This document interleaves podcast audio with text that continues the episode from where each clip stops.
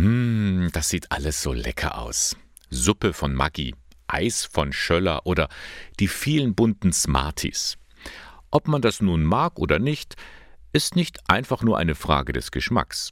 Denn hinter all diesen und noch vielen weiteren Produkten steht der Konzern Nestle. Und der ist für manche ein rotes Tuch. Zum Beispiel für den Bund der deutschen katholischen Jugend BDKJ. Denn der boykottiert Produkte von Nestle und seinen Tochterfirmen.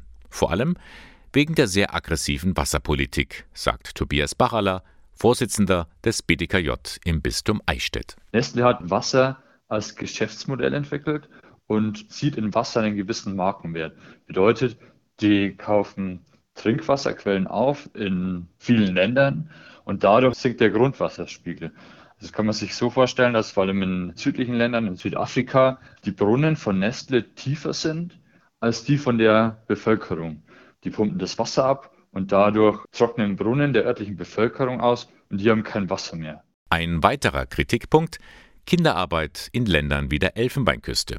Da arbeiten Schutzbefohlene auf Kakaoplantagen und Nestle schaffe es nicht, diese Kinderarbeit zu unterbinden. Dann gibt es auch Vorwürfe, dass Arbeitnehmerrechte nicht berücksichtigt werden, beziehungsweise Arbeiter von Nestle nicht besonders fair behandelt werden. Und auch wenn die Produktionswerke keine roten Zahlen schreiben, werden die Produktionen in Billiglohnländer verlagert und die Produktionsstandorte in Deutschland werden geschlossen und die äh, Menschen werden einfach vor die Tür gesetzt.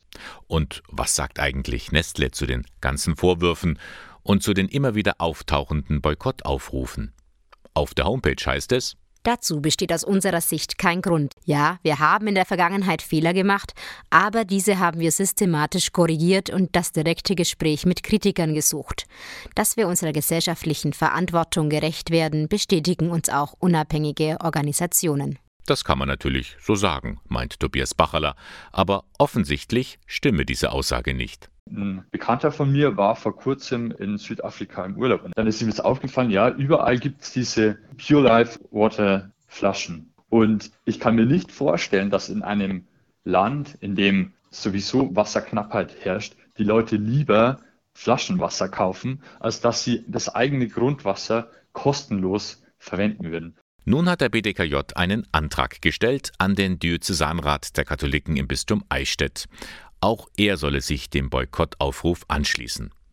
Bei der letzten Vollversammlung vor einer Woche wurde dieser Antrag mit großer Mehrheit verabschiedet. Geschäftsführer Richard Ulrich. Wir werden uns auch äh, dafür einsetzen, dass äh, dieser Beschluss äh, öffentlichkeitswirksam ist. Das heißt für uns zunächst mal in diözesanen Einrichtungen, sprich Tagungshäusern, darauf dringen, dass Nestle-Produkte nicht mehr verwendet werden und natürlich darüber hinaus auch in allen unseren Mitgliedseinrichtungen und letztlich in den Pfarreien vor Ort. Mit anderen Worten, der Boykottaufruf könnte weitreichende Folgen haben. Letztendlich geht es dabei aber nicht nur um einen Weltkonzern und dessen Geschäftspolitik, dahinter steckt die Anfrage an das eigene Konsumverhalten. Im bischöflichen Ordinariat Eichstätt hat man darauf schon eine Antwort gefunden. Wir haben schon seit Jahren eine Richtlinie, die fair gehandelte Produkte, gerade in den Bereichen äh, Kaffee, Südfrüchte, Schokolade etc. sicherstellt. Und äh, im Bereich Getränke verwenden wir regionale Produkte. Und auch Tobias Bachaler vom BDKJ meint, es geht um das Verhalten eines jeden Einzelnen.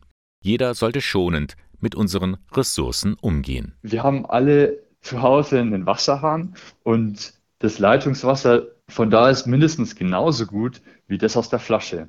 Das ist eine Kleinigkeit, die wir alle dazu beitragen können, um den kritischen Konsum besser zu leben.